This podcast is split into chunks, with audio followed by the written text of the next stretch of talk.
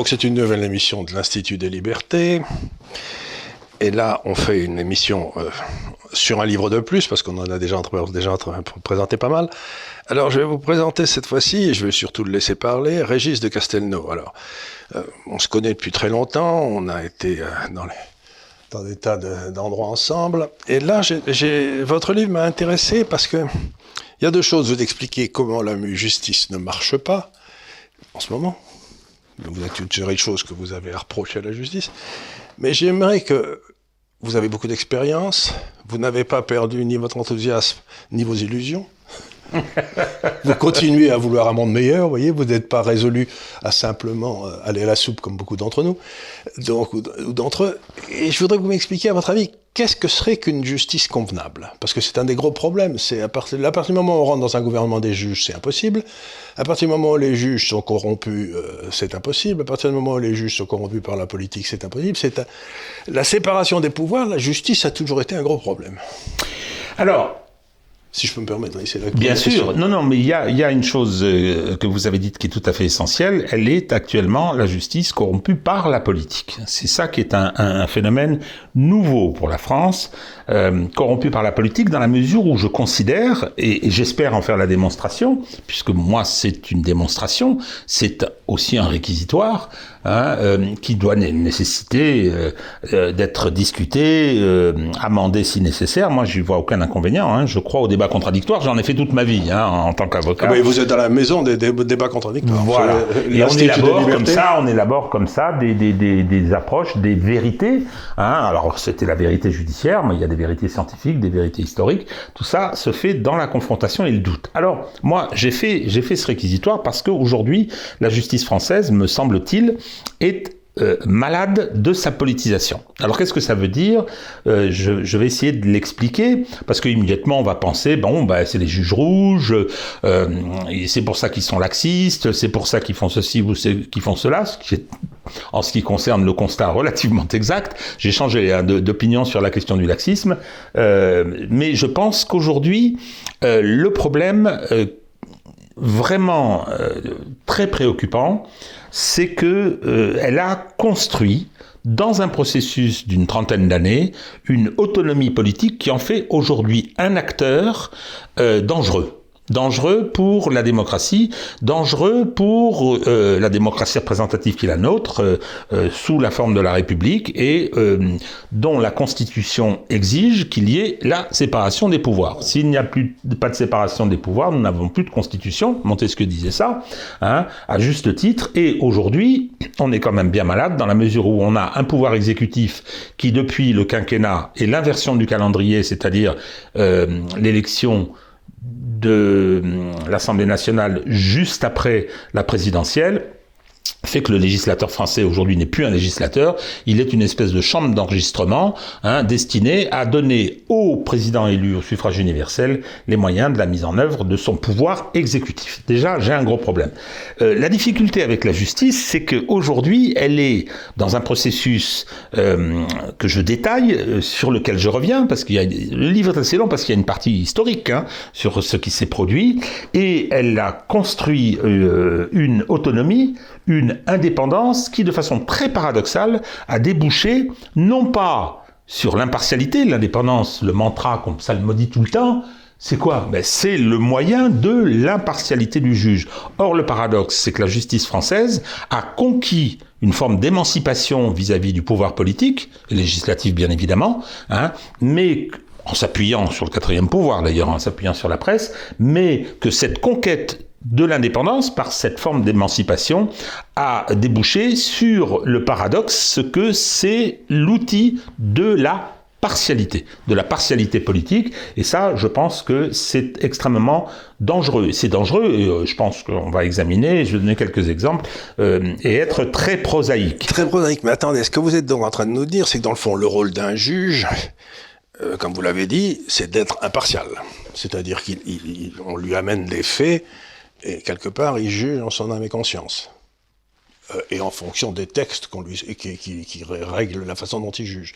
Donc ce que vous êtes en train de nous dire, c'est que il y a toute une série de gens qui règlent, qui, quand ils sont juges, qui prennent des décisions qui sont prises en fonction de critères politiques euh, qu'on leur a soit enseigné, soit qu'ils ont adopté, soit parce qu'ils sont dans un parti et qu'il faut éliminer l'autre, etc. Donc les juges sont devenus euh, des parties prenantes des bras armés du bras exécutif. Quoi.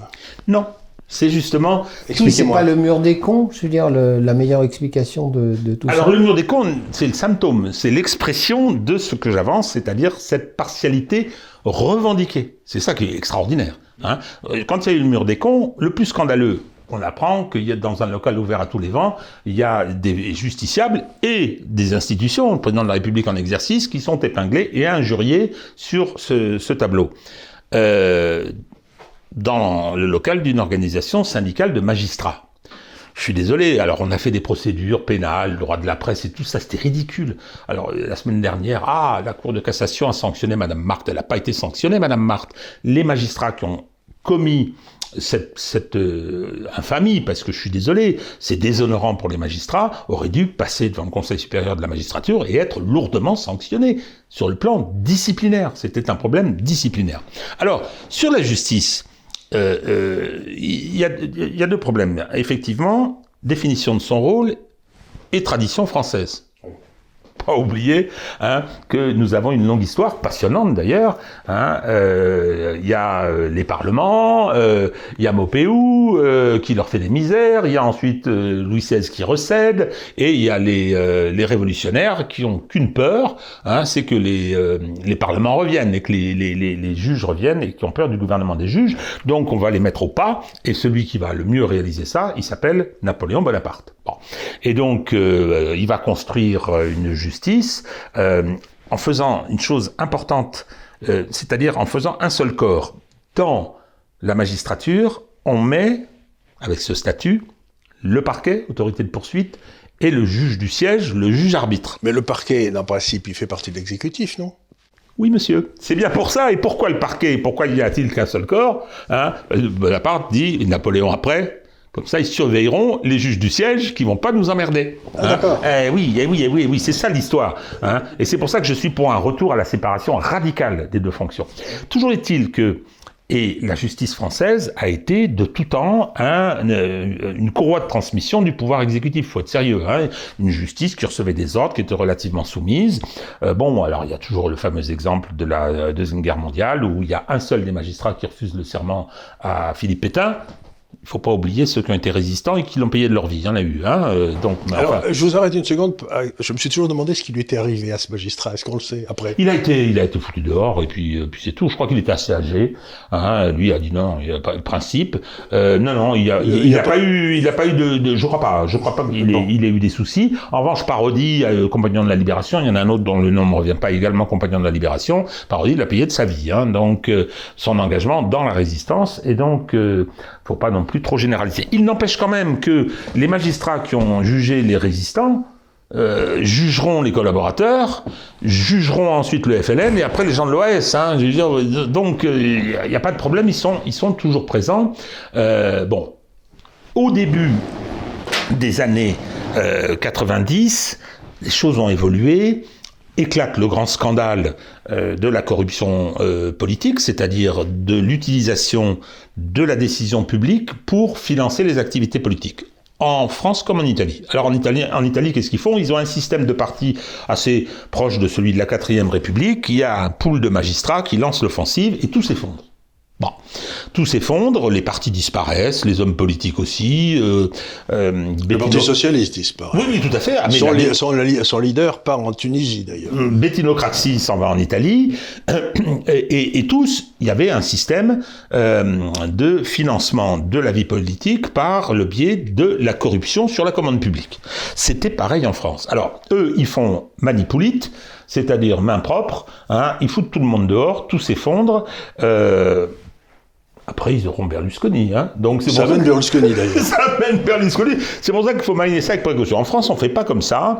Hein. On a, on a l'explosion des affaires. Ça concerne d'abord le Parti socialiste, qui vient d'arriver au pouvoir dans les années 80 et ivre de cette euh, entrée dans les salons de la République, euh, avec les années fric, avec tout un, toute cette période particulière, avec la moralisme de François Mitterrand. Eh bien, on se retrouve avec l'affaire du carrefour du développement, etc., etc. Et là, la droite se précipite sur ces, sur ces affaires, plutôt que de faire de la politique, plutôt que de battre politiquement ses adversaires, autant utiliser les magistrats. Donc on a, euh, dans un premier temps, c'était plutôt la droite qui était le commanditaire, avec des magistrats qui en profitaient. Vous vous, rappelez peut-être de Thierry Jean-Pierre. Je suis un socialiste déçu, mais la première chose qu'il va faire après qu'il ait euh, conquis un peu de gloire médiatique, c'est d'aller euh, chez Philippe de Villiers pour être parlementaire européen. Donc, le, le, les choses changent à chaque alternance. C'est-à-dire que pendant euh, euh, qu'un courant est au pouvoir, l'autre courant se sert des affaires politico-financières. Vous avez un triptyque euh, un peu dangereux, à mon avis, qui pousse à la roue en direction de cette utilisation de la justice à des fins politiques. Vous avez l'opinion publique. Hein. Alors on, critique beaucoup les gouvernants, mais euh, parfois j'aimerais aussi qu'on critique les gouvernants. L'opinion publique euh, menée un peu par la presse, non Parce que... Alors le triptyque, on a l'opinion publique, c'est facile aussi, hein, tous pourris, tous pourris, etc. Hein, mais ça évite d'aller voter. Hein. On a vu au municipal de, cette fois-ci la législative de la fois d'avant. Les, les, municipales, ça a été. Alors bon, il y avait la pandémie, mais quand même une, caricature. Euh, on a ensuite la presse. Et on a les magistrats qui se disent on va faire alliance en s'appuyant sur l'opinion publique avec la presse pour affaiblir le champ politique, la classe politique. Et cette classe politique qui, a beaucoup à se faire pardonner accepte de servir, de servir d'exutoire, en espérant que ça tombe sur le voisin. Donc, ce sera non pas une opération main propre, mais ce que j'ai appelé une opération main moite. Hein, c'est-à-dire qu'on emprunte de temps en temps hein, et on, lui, on, le massacre et euh, on se passe les nerfs dessus pour euh, montrer que euh, en France aussi on lutte contre la corruption. Alors ce sera Carignon, ce sera Michel Noir. et alors va se produire à ce moment-là un, phénomène. Il y avait ce, juge d'instruction qui était norvégienne qui a martyrisé toute une série de gens. Comment elle s'appelait déjà? Eva Jolie. Eva Jolie. Elle a oh été spécialiste de la chose, non? Non, elle était nulle. Elle était. Non, mais elle s'est donnée ah, oui, Non, non, mais euh, avec Laurence Wisniewski, c'était de ces magistrats, à l'époque, qui étaient de ces magistrats justiciers, soutenus par la presse, et euh, qui, euh, effectivement, faisaient mousser leurs affaires, en utilisant des méthodes parfaitement discutables. Hein, et une fois qu'elles avaient acquis la notoriété qu'elles souhaitaient, elles allaient battre monnaie dans la sphère politique. Elle a été candidate euh, à l'élection présidentielle. Laurence Wisniewski est aujourd'hui députée LREM, hein, qui était sa, sa, sa comparse euh, dans les misères qu'ils ont fait à... Euh, Dumas, euh, l'ancien ami et ministre de François Mitterrand. et donc, accessoirement de la justice. Oui, et président du Conseil constitutionnel. À, à, peu près tout fait. Euh, donc, le, alors, le problème, c'est que dans toute cette période, alors, le temps des justiciers se passe, hein, ça fait longtemps qu'elle est partie, Eva Jolie. Hein, une des premières choses qu'elle a fait, ça a été euh, d'être euh, le conseil de M. Ravalomanan, qui était le président malgache, un des présidents les plus corrompus d'Afrique. Hein. J'en parle dans mon livre, hein, oui, oui, tout à fait. Elle n'a rien vu, rien entendu. Bon, donc, non, non, c'est quelqu'un de tout à fait méprisable. Enfin, ça, c'est mon opinion. Euh, et, et, et, elle fait partie effectivement de ces de ces justiciers euh, qui, qui euh, avaient moins de convictions politiques que d'ambition euh, de notoriété. De notoriété, c'est pour pouvoir aussi éventuellement battre monnaie quand c'était possible. Euh, vraiment, quand je dis battre monnaie, c'est pas seulement pour acquérir du capital symbolique. Bien, ce café va joli. Euh, en revanche, viennent après des magistrats qui sont des militants, ceux-là. Des militants parce que euh, la droite est au pouvoir assez longtemps, puisque on a, même si à cohabitation, Hein. On a quand même les deux mandats de Jacques Chirac, hein, donc ils ont ils ont une certaine euh, un certain poids même pendant le premier. Enfin, il y a cinq ans qui sont stérilisés par la, dissolution perdue. Euh, et ensuite, il y a le mandat de Nicolas Sarkozy, qui est détesté par la magistrature pour tout un tas de raisons. Par beaucoup de gens, il est détesté. Hein. Il y a une haine de Nicolas Sarkozy que je trouve personnellement un peu irrationnelle. Jamais voté pour lui. Je suis pas prêt de le faire. Mais euh, pour autant, euh, je trouve que c'est c'est un peu c'est devenu un peu compulsif. Et pendant on a vu un peu la même chose avec Trump aux États-Unis. Mais j'ai jamais très, bien compris pourquoi les gens le détestaient comme ça. Ça me laisse absolument pas toi. J'ai jamais très bien compris. Alors on va se faire une toute petite incise euh, sur, sur, sur, euh, la, ce qui s'est passé aux États-Unis. Bon, il se trouve que j'ai trouvé ça passionnant Hein. J'ai, euh, je me suis euh, beaucoup beaucoup amusé avec le fonctionnement de la Constitution américaine, ce droit pragmatique et fondé essentiellement sur l'équité, alors que nous, on est des pays de droit écrit, euh, la loi, etc. Et donc, euh, j'ai vu effectivement, alors bon, je suis persuadé qu'il y a eu des fraudes, et ce d'autant qu'il a perdu 32 000 voix. Hein, euh, il avait 7 millions de voix de retard peut-être, mais il a perdu 32 000 voix dans les swing states. Il suffisait que ces 32 000 voix qui bougent pour qu'il soit élu. Bien. Et donc, compte tenu, alors là aussi, hein, j'ai une certaine expérience en matière électorale. je pense que irrégularité et fraude ont, permis cette, euh, élection. Ce que je constate simplement, c'est qu'il y a eu quand même euh, un rejet de Trump dans l'électorat aussi. C'est-à-dire un peu comme en 2012, c'est moins Sarkozy qui perd, c'est moins euh, Hollande qui gagne que Sarkozy qui perd. Hein, Mais il y a quand même beaucoup de voix qui sont apparues de partout, donc on ne savait pas très bien où elles étaient. Oui, oui, ça, ça, ça, je, je, je, dois dire que bon, j'ai fait intervenu, j'ai écrit des articles là-dessus, j'ai trouvé que c'était tout à fait oui, je le dis en passant, vous, vous animez un, un un blog que je lis avec beaucoup d'intérêt très souvent qui s'appelle Vue de droit. Donc si les gens euh, ont envie de savoir un petit peu un point de vue juridique qui ne soit pas celui euh, de la presse habituelle, aller sur Vue de droit, c'est quand même un très bon, un bon Voilà, j'essaye de porter un regard critique sur l'actualité à partir de, de, de, de, mon lieu d'énonciation, qui est la compétence juridique. Donc euh, voilà, je, je, je, effectivement, Trump a suscité une haine irrationnelle euh, qui a pris des proportions après le 6 janvier extraordinaires, hein, où, et je parle de, la France, où on a tout justifié. Quoi. On a justifié tous les excès, les interdits professionnels, la censure, etc. Euh, c'est bon, mais c'est comme ça. Euh, alors, je, je, reviens à la France. Une volonté politique de se servir de la justice euh, pour combattre ses adversaires. Et là, c'est la gauche qui s'y met. La gauche politique, hein, quand je parle de la gauche, C'est ce qui va nous amener à l'affaire Fillon? Avant. Avant, euh, euh, il y a, pendant le mandat de Nicolas Sarkozy, il est dès ce moment-là la cible de tout un tas d'opérations. Il y a la fameuse affaire des sondages de l'Élysée où Patrick Buisson est mis en cause, hein, et pas, seulement, euh, c'est extraordinaire. Et c'est déjà Serge Tournaire, que je qualifie de fournisseur officiel de mise en examen à Nicolas Sarkozy, qui est à la manœuvre. Bon, donc, toujours est-il que pendant ce temps-là, en utilisant des mécanismes qu'il maîtrise bien, le Parti socialiste peuple la haute fonction publique judiciaire d'amis à lui.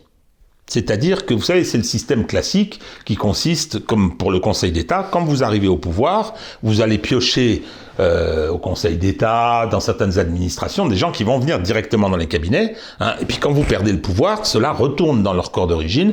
Et en ce qui concerne les magistrats, à des postes un peu prestigieux, une espèce de, de, de spoil system euh, à la française. Bon, pourquoi pas? Simplement, le, la gauche avait les moyens, parce qu'elle a les deux principaux, deux principaux syndicats à sa disposition, le syndicat de la magistrature et l'Union syndicale des magistrats, qui représentent 80% des voix, qui sont pour l'un un espèce de gauchisme, socialisme gauchiste, et ensuite l'Union syndicale des magistrats, que je vais qualifier de centre-gauche, en général dirigée par des socialistes.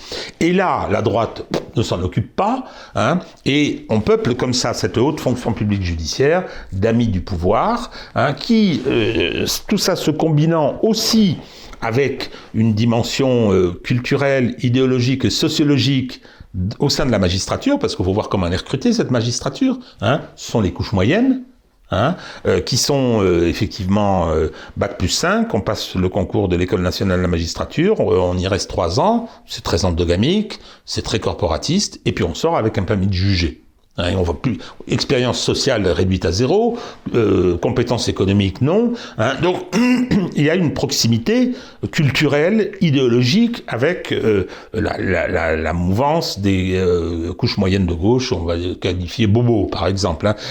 donc euh, cet outil, il est organisé volontairement euh, par François Hollande, sous cette forme actuelle. Il est organisé euh, par François Hollande, qui euh, décide de finaliser l'outil, profite de l'affaire Cahuzac, et il finalise cet outil euh, où il a déjà des gens à lui qui ont été nommés par lui à la tête des grandes cours d'appel, euh,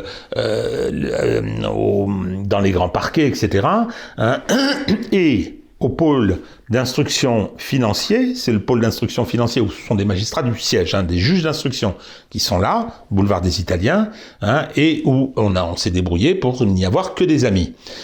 Mais dans votre livre, vous donnez une cartographie euh, tout à fait complète du dispositif mis en place pour abattre Nicolas Sarkozy qui est absolument sidérante. Je veux dire, il n'y a, y a, aucune... Euh, euh, il y a uniquement euh, la provenance que vous décrivez, etc.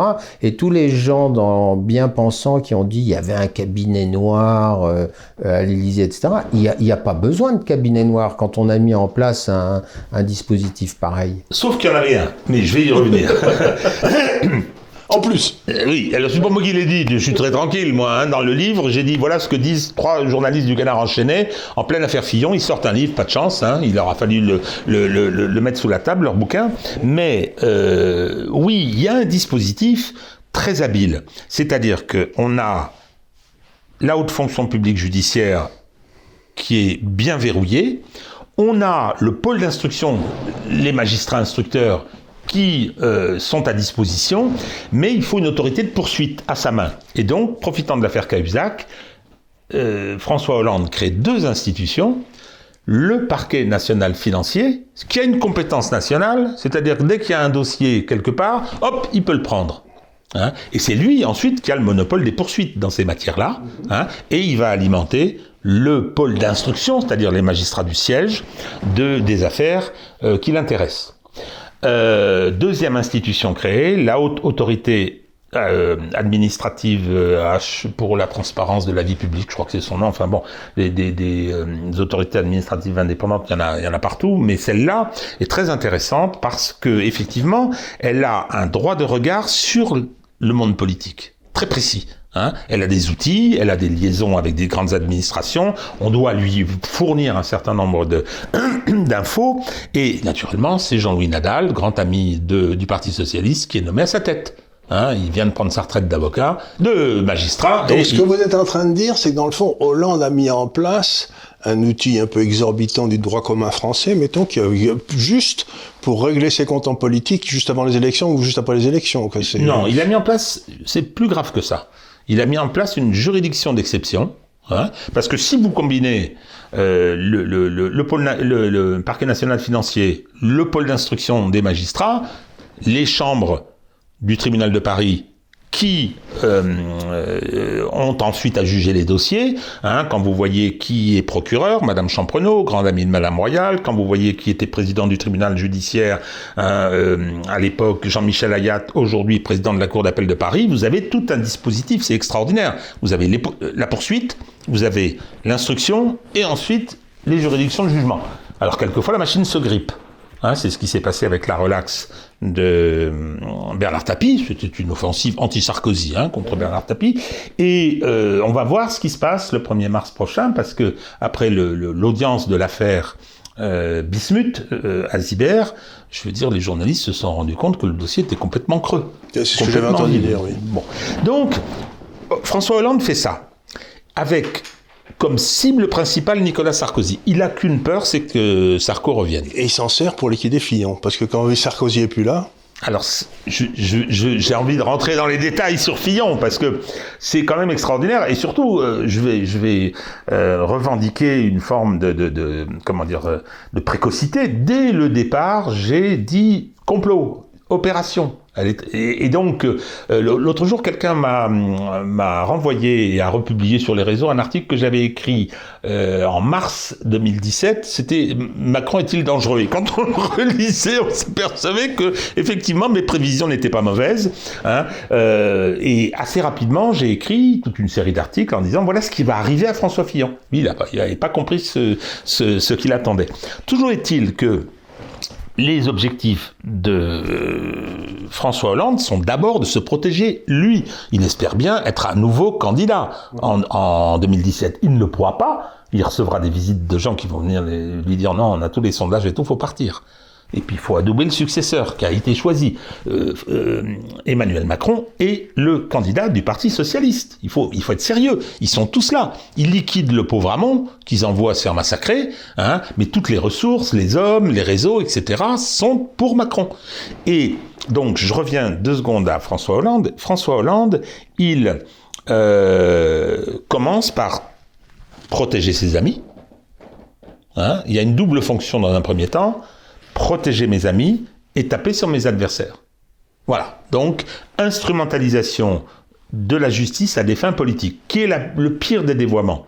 Parce que bon, sur la justice, euh, on parlera, hein, de, moi je préconise quelques mesures, mais euh, la justice, elle a une fonction dans une société, elle a une fonction de régulation, elle doit, elle est là pour arbitrer les conflits, arbitrer les contradictions. Et en matière pénale, si un, citoyen viole la loi adoptée légitimement par un parlement souverain, eh bien, à ce moment-là, on va soumettre les faits au juge. Le juge, il va, au travers d'une procédure contradictoire normée, minutieuse, il va essayer d'élaborer une vérité judiciaire, hein, qui, qui n'est pas la vérité objective, la vérité scientifique, l'histoire. Non, non, non, la vérité judiciaire. Et à partir de cette vérité qu'il aura établie, eh bien, il prononcera les décisions à forte valeur normative et en matière pénale, la, violence légitime.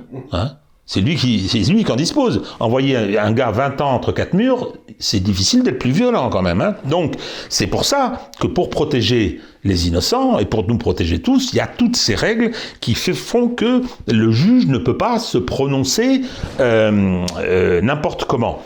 Et on a mis en place des garde-fous qui sont des garde-fous de liberté publique, au pluriel, Charles, au pluriel. Des libertés, il n'y en a pas Des libertés publiques, hein, et fondamentales. Et si l'on instrumentalise la justice à des fins qui ne sont pas les siennes, si par exemple on veut faire, je vais prendre un exemple qui n'est pas politique, mais si euh, parce qu'il y a eu un grand fait divers qui a passionné les foules, etc. Je parle de l'affaire Daval, du gars qui a tué sa femme, là. Eh bien, euh, je veux dire, on a voulu faire du spectacle. Et ça s'est fait au détriment de la régularité du, procès, ça s'est fait au détriment... Euh, d'un débat contradictoire normal, etc., etc. Bon, euh, on dit ah il faut la justice est là pour euh, faire reconnaître le statut de victime. Non, la justice elle est là pour appréhender les faits, établir leur vérité judiciaire et sanctionner.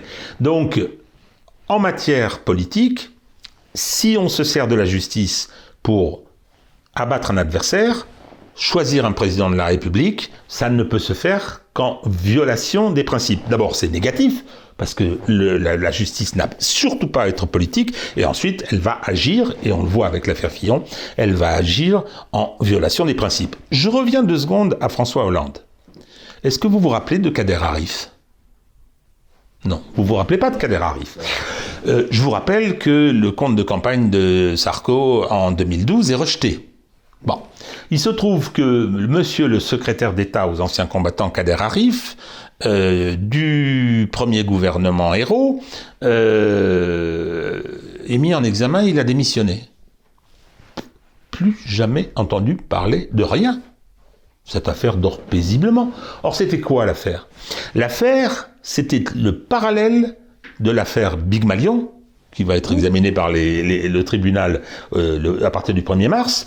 Hein. C'est-à-dire que vous aviez les frères d'Arif qui avaient géré la campagne de François Hollande et qui peut-être avaient fait un peu comme ce qu'on reproche à Big Malion, c'est-à-dire qu'ils avaient minoré les factures pour pas dépasser les plafonds avec les sanctions qui s'y attachent, hein, et donc euh, ils s'étaient récupérés après sur d'autres choses. Eux, c'était en faisant, c'est ce qu'on raconte, euh, attribuer des marchés publics par la région euh, Midi-Pyrénées à l'époque. Euh, c'était quand même assez grave tout ça. Autre affaire, autre affaire, donc elle dort, hein, c'est-à-dire que les magistrats ont accepté de s'asseoir dessus. Délibérément. Autre affaire, vous aviez, il avait euh, à l'époque de sa traversée du désert, François Hollande, il avait un factotum hein, qui se débrouillait pour lui trouver un certain nombre de, choses, etc. Hein, et euh, il lui avait trouvé un poste. Il était d'origine maghrébine. Il lui avait trouvé un poste dans une collectivité locale. Alors, il y a eu pas mal d'histoires. Puis le gars a commis un certain nombre euh, de faits qui été euh, considérés comme des escroqueries, etc., etc. Donc hop, le parquet national financier s'est emparé de l'affaire puisqu'il a une compétence générale, nationale. Il s'est emparé de l'affaire. Il peut s'autosaisir. Oui.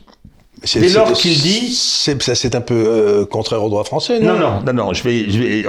Parce que pour moi, j'ai pensé qu'un juge d'instruction pouvait pas s'autosaisir. Non, non, non. Il faut bien faire la différence entre parquet. Le parquet, Hein, c'est lui l'autorité de poursuite, c'est lui qui décide de poursuivre. Donc il, il, il a l'opportunité des poursuites. C'est lui qui décide. Le juge du siège, ne s'autosaisit pas. C'est un principe absolu. Un, on ne choisit pas son juge. On n'a pas le droit de dire, ben, je vais prendre celui-là. Hein. Donc c'est celui qui est compétent territorialement, celui qui est compétent concernant la matière euh, spécialisée, etc. En revanche, le parquet, euh, c'est lui qui décide des, poursuites ou pas. Donc, qu'est-ce qui s'est passé dans l'affaire euh, Oui, je, je, termine sur le factotum. Le factotum, il a été poursuivi non pas après une information judiciaire confiée à un juge d'instruction. Non, il a été poursuivi directement par le parquet. Hein. et donc le parquet fait une citation directe et le tribunal est obligé de constater que la procédure est complètement nulle. Comme a dit l'avocat de la victime, on aurait euh, voulu euh, délibérément saboter la procédure, on ne s'y serait pas pris autrement. C'est en bouquin, moi je cite les journaux. Hein. Donc c'est une affaire qui est quand même curieuse. Je reviens sur Arif. Euh, quand on commence à parler de ces, troublantes, ces faits troublants concernant la campagne électorale de 2012 de François Hollande, le parquet de Toulouse se saisit de l'affaire, commence à travailler. La presse en parle un peu, le parquet national financier arrive, il dit ah non, non, non, ça c'est notre compétence, et part avec et depuis, le dossier dort paisiblement. Des exemples comme, comme ça, on en a beaucoup. Et... Il y a Madame Louvergeon aussi. Oui. Alors là, je pense que il y a des complexités. Alors, je ne suis pas compétent pour les identifier, qui sont aussi. Euh, Est-ce que ça explique aussi le truc On a reçu ici Charles Pratt qui était là. Pourquoi euh, ces 53 milliards On a toutes les preuves et tout, puis personne ne poursuit jamais quoi? Alors, on vous pose des tas de questions qui peut-être pas non, non, non, non, non, c'est des questions que je pose les Français. Elles ont, elles ont un mérite. Ces questions, c'est d'être pertinentes. Elles ont un défaut, c'est qu'elles vont m'embarquer et que euh, je, vais vous, on va rester ici trois jours. Vous allez nous chercher des sandwichs, vous allez voir, hein, et du café pour demain matin. Non, euh, le, le, le, le, problème, c'est que oui, ça, c'est, ce sont des, des problèmes liés à la dimension idéologique acquise par cette magistrature. Moi, je, je, je, je parlais là de, euh, de l'instrumentalisation directement politique. Donc, François Hollande met en place quelque chose pour se protéger et taper sur ses adversaires. Et puis, il se trouve que il est coincé, euh, il peut pas se représenter. Bon, donc quand je dis il est coincé, c'est qu'on lui a fait comprendre, ses amis lui ont fait comprendre que c'était pas possible, etc. Et donc euh, il paraît qu'il y avait des sondages qui, euh, disaient, je sais pas si c'est vrai, hein, mais qui disaient qu'il il, était battu au deuxième tour par Marine Le Pen. On savait que Marine Le Pen serait au deuxième tour. Depuis les européennes de 2015, elle est à 29%.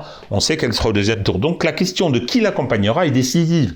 Chacun sait très bien que celui qui l'accompagnera, du fait de l'effet Castor, il aura, il, deviendra président de la République. D'où, d'où, euh, comment dire, euh, le caractère crédible de l'hypothèse Macron, même si beaucoup disent ah non mais attendez c'est peut-être un peu juste, donc on, a essayé d'abord Juppé qui a dit qu'il prendrait Macron comme premier ministre, mais Macron n'a pas entendu de cette oreille. Et en plus Juppé a été battu aux primaires. Bah il a écrasé même, hein, donc euh, s'il a fait, s'il a fait, euh, il était deuxième, c'est parce que la, la, gauche est allée euh, voter pour lui puisque c'était une primaire ouverte pour éviter que Sarkozy soit soit devant.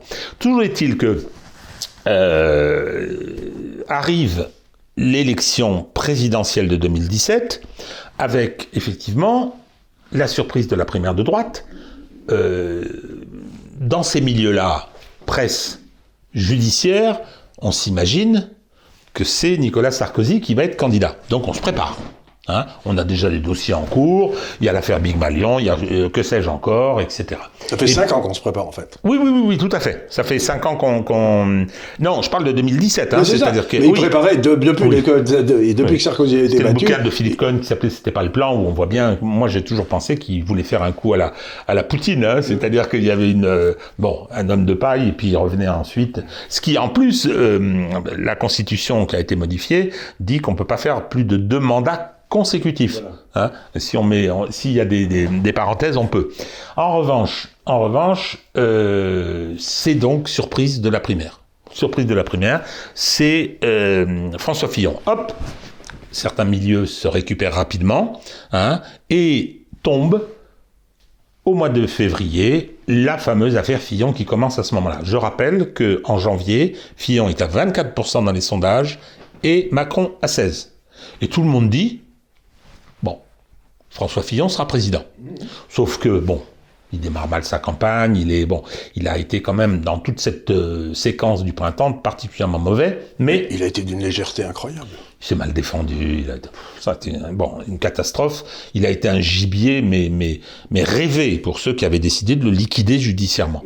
Bon, donc à ce moment-là, euh, publication du canard enchaîné, 9 h du matin, 11 h la, le PNF lance sa procédure, euh, les policiers filent à l'Assemblée nationale, toc toc toc, bonjour Monsieur Bartolone, certes il y a l'immunité, il y a la séparation des pouvoirs, mais nous on voudrait rentrer et puis perquisitionner le bureau de Monsieur Fillon. Mais qu'à cela, cela ne tienne, Monsieur Don Bartolone, euh, euh, bien sûr, allons-y, etc., etc. Donc les premières auditions et le week-end suivant, en 10, hein, pas, le premier, mais le suivant, première publication par le journal Le Monde de violation du secret de l'instruction. De la enquête, pardon. Important cette nuance. Il n'y a pas d'instruction encore, donc ça ne peut pas être un avocat qui a violé. Hein. Qui c'est qui a pu violer? Il n'y a que deux personnes, les magistrats, les policiers. Deux autorités assermentées, dont la mission est de protéger la loi et de veiller à son application. Commence par faire quelque chose de très simple, par la violer. Ce qui est un scandale sans nom. Qu'est-ce que ça veut dire que cette corruption? C'est pire que de la corruption financière, ça. Enfin, voyons. Le pauvre euh, Fillon dépose plainte. la plainte dort euh, dans un placard, comme toutes celles qui ont été déposées dans ses affaires à chaque fois. Hein. Euh, il n'y a jamais eu de condamnation. Euh, dans ces affaires euh, médiatico-financières, euh, politico-financières, contre ceux qui avaient instrumentalisé la justice, parce que ce sont des extraits qui sont publiés, etc. Bon, donc 47 jours de, de lancement fulgurant de cette, cette procédure. Fillon trouve intelligent de venir dire à la télévision si je suis mis en examen, je ne serai pas candidat. Ah, ben, qu'à cela ne tienne, monsieur, mais. On va le faire Pas de problème, on va vous régler ça. J'ai écrit euh, trois semaines avant l'ouverture de l'information judiciaire. Hein. Euh, on devait être début mars. Euh, je me suis amusé sur les réseaux à mettre en scène une petite scénette entre Sarkozy Fillon, Sarkozy invitant Fillon à dîner. Donc j'ai fait les dialogues, je me suis amusé comme ça, hein, et je fais dire euh, à Sarkozy, euh, qui dit, ah bah tu sais François, euh, quand il va y avoir une information judiciaire, ah, tu, crois que... Bah, bien sûr, il y aura, il y aura un juge d'instruction nommé, mais, naturellement ce sera Tournaire. Tu crois que ce sera Tournaire Mais enfin voyons. Hein. Et, puis quand il t'aura mis en... Mais tu crois qu'ils vont me mettre en examen? Je m'étais amusé à, à, faire jouer un rôle d'ingénu. Tout ça s'est passé.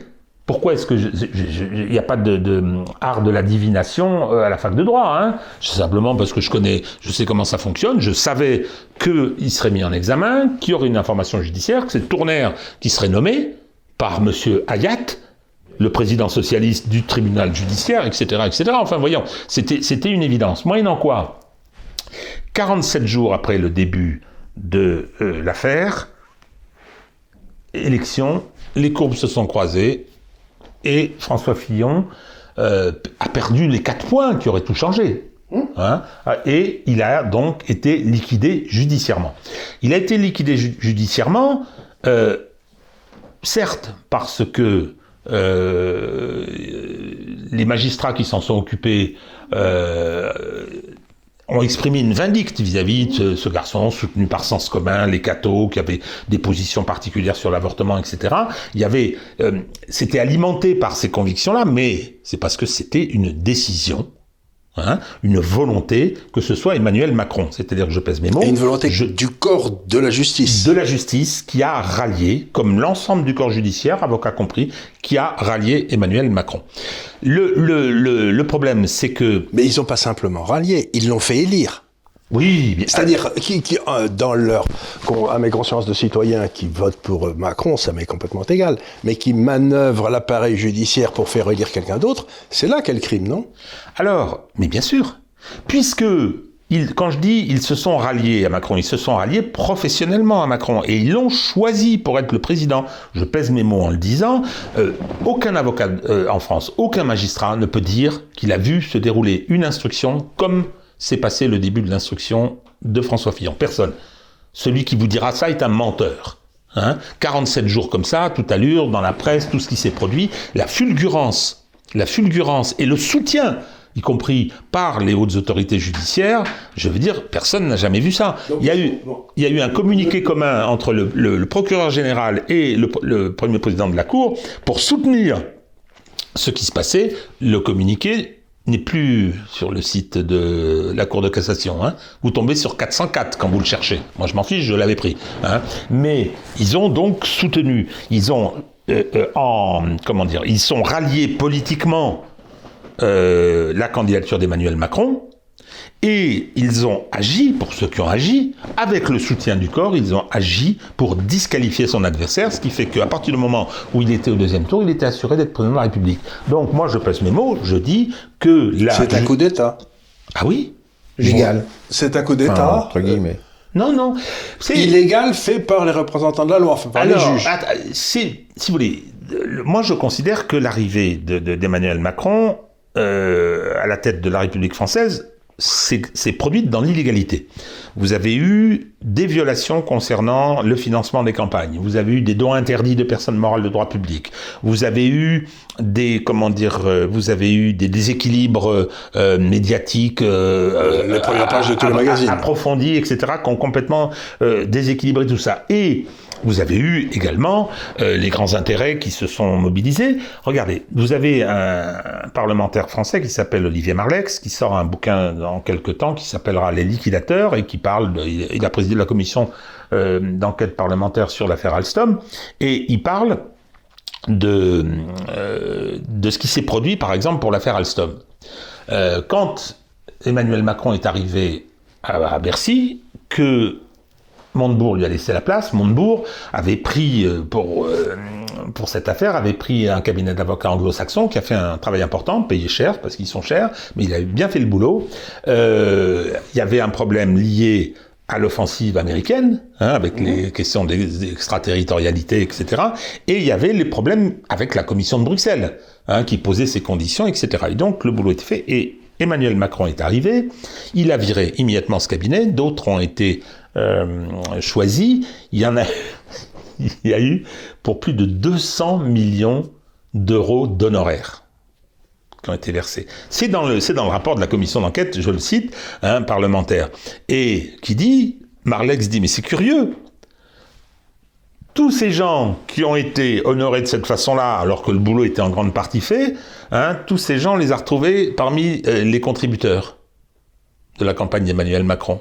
Donc il a transmis au parquet en disant, y aurait-il pas eu un petit problème de corruption C'est peut-être une façon de payer pour Macron au travers de contrats publics.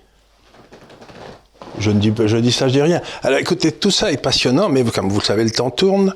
Et, quand, et je voudrais rappeler quand même à tous nos auditeurs que tout ça est expliqué dans ce livre, écrit par Régis de Cateno, Une justice politique, et que dans le fond, Maintenant, il faut nous dire ce qu'il faut faire. Parce que moi, je termine toujours, je termine toujours en disant aux gens bon, ben, c'est bien joli, vous grognez, vous grognez, mais qu'est-ce qu'on fait? Mais moi, je vais, bon, je vais proférer quelques, quelques vous, êtes, vous, êtes, vous êtes, ministre de la Justice ou vous êtes président? Je vais proférer des, des, des, sacrilèges, évidemment. Allez-y, c'est pour Avant, juste un petit truc. Juste quelque chose, c'est que ils se sont ralliés à Emmanuel Macron, ils ont choisi Emmanuel Macron, mais ils peuvent changer d'avis.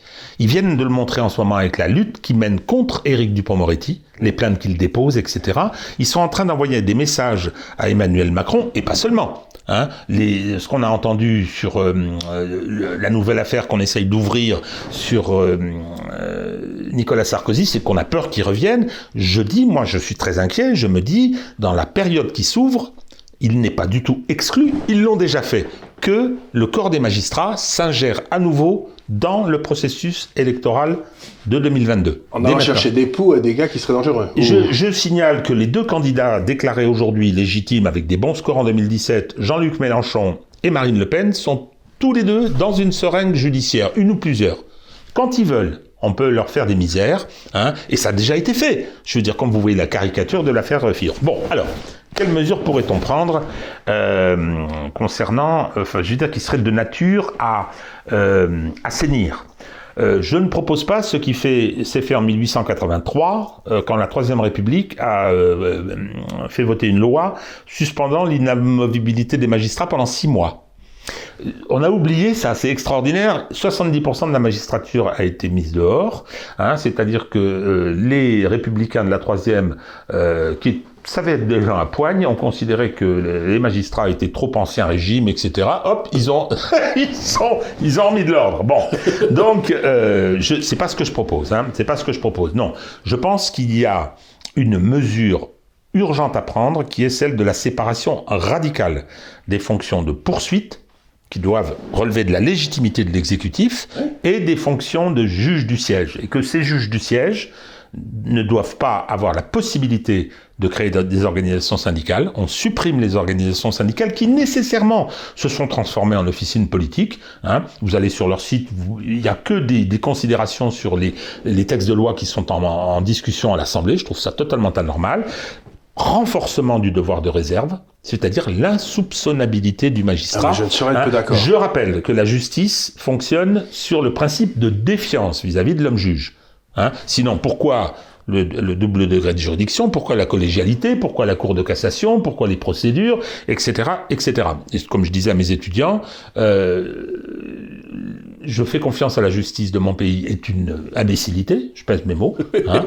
Euh, qui, fait rire, qui fait rire dans tous les bars d'ailleurs. Mais bien si sûr. vous voulez faire rire quelqu'un, vous dites ça dans mais un non, bar. Mais il faut faire confiance. Mais non, mais attendez, le principe même de la justice repose sur la défiance. Et j'ajoute, euh, j'ajoute à mes étudiants, il ne faut pas faire confiance à la justice parce que précisément elle est rendue par des gens comme moi.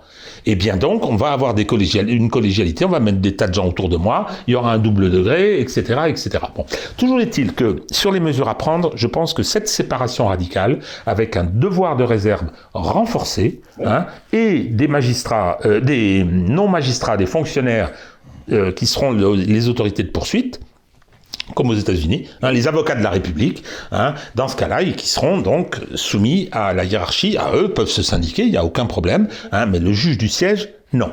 Il y a la question du recrutement, je pense qu'il faut, euh, là, là, je vais me tourner, euh, bien que n'étant pas un grand adepte du droit anglo-saxon, euh, vers la Grande-Bretagne. On, on, prend les meilleurs avocats. Alors, on, on, on mixte, hein, c'est-à-dire que en Israël aussi, on fait ça. Hein. Bon, on, que, essaye de bâtir hein, des gens qui ont déjà montré qu'ils étaient compétents et qu'ils avaient du caractère. On et pas, avec une véritable expérience sociale, hein, et etc. Donc, je dis pas que les magistrats français sont mauvais, mais malheureusement, ils sont dans une espèce de cocon, ils sont dans un espèce de ghetto, et au bout du compte, je veux dire, leur corporatisme est trop puissant et ils se sont constitués euh, en un corps dont euh, l'actualité actuelle, l'actualité actuelle, l'actualité récente nous démontre que euh, sont politisés. Hein, les démarches entreprises contre Eric euh, Dupont-Moretti sont des démarches à caractère politique. Au-delà de leur irrecevabilité juridique et judiciaire, que, que j'affirme, il n'empêche quand même que, je veux dire, euh, les magistrats et des syndicats de magistrats représentatifs quand même, qui veulent désigner le garde des Sceaux, après le président de la République, ça commence à faire beaucoup quand même. Donc ça, ce sont deux mesures qui seraient, qui seraient, euh, qui seraient très importantes. Euh, renforcement, bien évidemment, de, avec le devoir de réserve de la discipline. Hein. De la discipline, je, je sais pas pour la mort des pêcheurs, hein, mais clairement, euh, actuellement, et on le voit bien avec l'affaire du mur des cons, qui était un pur scandale, euh, ben, la seule euh, sanction, c'est une, une procédure qui n'avait rien à faire là, une procédure pénale de la loi sur la presse, la loi de 1881, alors qu'on aurait dû aboutir à des sanctions disciplinaires voire à des radiations. Parce qu'attendez, c'est quand même incroyable d'en arriver à ce qui constituait quand même un dévoiement qui a coûté cher à la magistrature, parce que la défiance vis-à-vis des institutions, elle s'est complètement étendue à la magistrature. Il faut, faut pas qu'ils s'imaginent que ce sera facile, euh, euh, facile d'y mettre fin. Donc voilà, ça ce serait déjà des, des, des, des mesures très fortes. Euh, il y a également comment dire, une question euh, de moyens, c'est-à-dire que le service public de la justice, dès lors qu'on a des exigences, il faut lui donner les moyens d'accomplir ses, missions. Hein, et euh, hélas, hélas, je veux dire, quand vous allez à Bercy et que vous demandez des augmentations de budget, c'est la croix et la bannière. Hein, et en général, les gardes des sceaux soit capitulent très vite, sauf Urvoas, celui qui est resté très peu de temps, hein, qui avait qui avait succédé à Taubira. Euh, qui lui avait essayé de, avait compris l'ampleur de, de, la, la, crise matérielle dont, souffre la justice et qui avait essayé de euh, d'améliorer tout ça. Euh, alors bien sûr, hein, il ne s'agit pas de mettre des pansements sur, sur des jambes de bois, mais de donner avec l'exigence de donner à la justice les moyens d'accomplir sa mission en la rappelant à ce qu'elle est en la rappelant à ce qu'elle est. Hein. Et puis, le passé, certes, est le passé si on décide de, faire ce qu'il faut, euh, il faut, il faut s'en donner les moyens. C'est-à-dire qu'il faut revenir sur ce qui s'est passé, demander des comptes, parce que quand j'apprends que Madame Moulette, qui a fait une enquête pendant cinq ans, en violation du secret professionnel des avocats, une enquête secrète pour savoir s'il y avait une fuite permettant à euh, Nicolas Sarkozy et son avocat de prendre un autre téléphone. Euh, on lui dit mission de l'inspection générale des services judiciaires, toutes les grandes administrations, il y a une inspection générale, non, j'irai pas. Non, non. Moi, je n'ai pas de compte à rendre, donc je ne réponds pas aux convocations de la mission de l'inspection générale des services. Mais pardon, les policiers, y vont. Tous les, tous les hauts fonctionnaires, il y en a dans chacune des grandes administrations, des grands corps de l'État, il y a une inspection générale. On vous convoque, vous y allez. Ah non, non, elle estime que non, elle n'a pas à y aller. Euh, et elle est soutenue hein, par, euh, par l'ensemble du corps. Donc ça, je pense qu'il faudra revenir sur, sur cette chose-là. Et c'est d'autant plus important que, je dis, on a le risque d'une ingérence dans le processus. À nouveau. Maintenant. À nouveau. Et après, admettons qu'il y ait une alternance qu'il y ait, euh, alors là, j'ai aucune idée de qui, de comment, et, mais admettons qu'il y ait quelque chose qui arrive au pouvoir qui ne leur convienne pas. Ben, ils peuvent tout bloquer. Mais bien sûr. Ils peuvent tout arrêter. Ils peuvent, ils peuvent tous les décrets qui leur plaisent pas, ils sortent pas.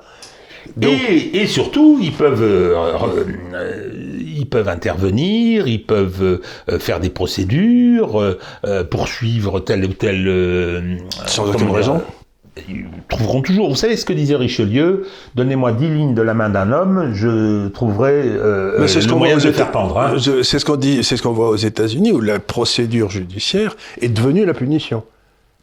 C'est-à-dire que le, ça prend tellement longtemps, ça coûte tellement cher que les types sont, sont, sont liquidés euh, avant même qu'on ait pu prouver quoi que ce soit, pour ou contre eux. C'est-à-dire c'est la procédure qui devient la punition.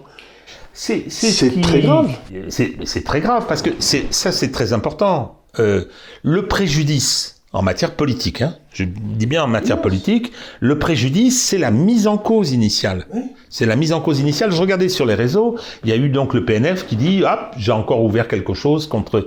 Donc beaucoup de gens se mettent à rigoler en disant, bah, attendez, euh, euh, ça va s'arrêter quand Ah bah tiens, on lui a pas demandé où, où est-ce qu'il était la nuit où le, euh, le petit Grégory a disparu, etc., etc. Mais il y a plein de gens qui considèrent que la simple information de Mediapart, Hein vos euh, condamnations. vos condamnations. C'est, c'est euh, et beaucoup de gens de bonne foi. Euh, euh donc il n'y a pas de fumée sans feu. Oh puis non, puis il y a cette espèce de de, de, de, de comment dire d'inculture juridique et judiciaire. Alors ça c'est vrai que les anglo- saxons ont pas mal à nous à nous en montrer là-dessus. Mais euh, où effectivement on considère que taper sur l'adversaire euh, Donc, par des, des Je vais essayer de résumer et puis on va, on va parce qu'il faut pas sans ça, comme vous le dites, on en a, on a pour trois jours d'émission à filmer, ce qui serait passionnant d'ailleurs, parce que j'apprends plein de trucs.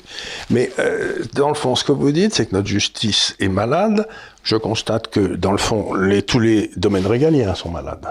Oui parce que quelque part, ils ont été gangrénés par, par la même, mais quelque chose de similaire. On parle de la police, de la justice, de la diplomatie. Vous voyez ce que je veux dire? Il y, a, il y a, des tas. Dans le fond, euh, l'État est en train de se faire bouffer par la politique. C'est ce que vous dites?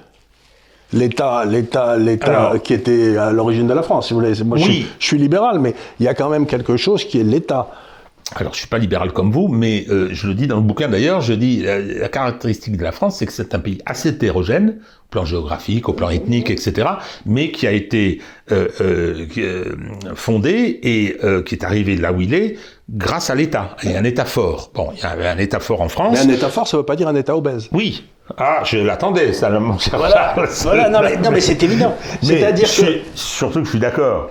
Hein, et le, la gravité, là, aujourd'hui, c'est que c'est dans ses fonctions régaliennes qu'il est terriblement affaibli.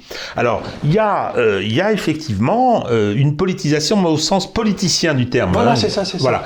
C'est-à-dire que si c'était des grands enjeux, si on disait, bon, la force de l'ordre doit être ceci, voilà ce qu'est une stratégie judiciaire, une politique pénale, je, je, je, je dis pas, mais c'est pas le cas. Et quand on voit ce qui se passe euh, euh concernant la répression, par exemple, de la délinquance qui pourrit la vie des Français, hein, ce qu'on a vu cet été dans les centres-villes et tout, effectivement, on est affaibli parce que, ce que le laxisme dont on parle, au début, euh, j'étais réservé sur l'expression, puis je, je, constate que c'est une réalité. Hein, D'abord, il y a la question des moyens, hein, et ensuite, il y a la question d'une forme de complaisance d'une forme de complaisance qu'on retrouve euh, dans ces couches particulières euh, que sont, que sont les, les, couches moyennes qui, qui, qui alimentent la magistrature. La magistrature, dans le fond, j'ai lu un jour un livre d'un faudra que je retrouve le nom, mais il disait qu'il faut faire une distinction essentielle entre la politique et le politique. C'est-à-dire que le politique, c'est s'intérêt, c'est. Euh, et l'État régalien, c'est le politique. Et ces fonctions régaliennes sont tuées par la petite politique de faire condamner le gars aux élections suivantes. Donc on est en train de complètement renverser la proposition, on a mis la politique au-dessus du politique. Et je crois que c'est une... Vous le décrivez fort bien dans votre livre. encore une fois, ce que je me tue à dire aux gens qui regardent nos, nos émissions, c'est euh, à quoi ça sert que du, que du gros des carcasses? Si on fait venir des gens comme vous, Régis, c'est pour vous acheter leurs livres et que vous réfléchissiez en tant que citoyen sur ce qu'il y a dedans. Nous, on n'a pas d'objectif si ce n'est une meilleure formation des citoyens. C'était celui que j'avais en disant, attendez, je vais vous donner un point de vue dont on ne parle pas, je vais essayer de ne pas être hypocrite ou de, surmonter cette hypocrisie à laquelle on est confronté. Euh, oui, on a un gros problème avec notre justice, et si on n'y prend pas garde, euh, je, veux dire, on va avoir un énorme problème démocratique. Voilà. Ben, merci beaucoup. Eh ben, j'ai interviewé des tas de gens, mais ça me rend pas optimiste, mais quelque part, je me dis c'est pas grave parce que au moins les problèmes sont exposés.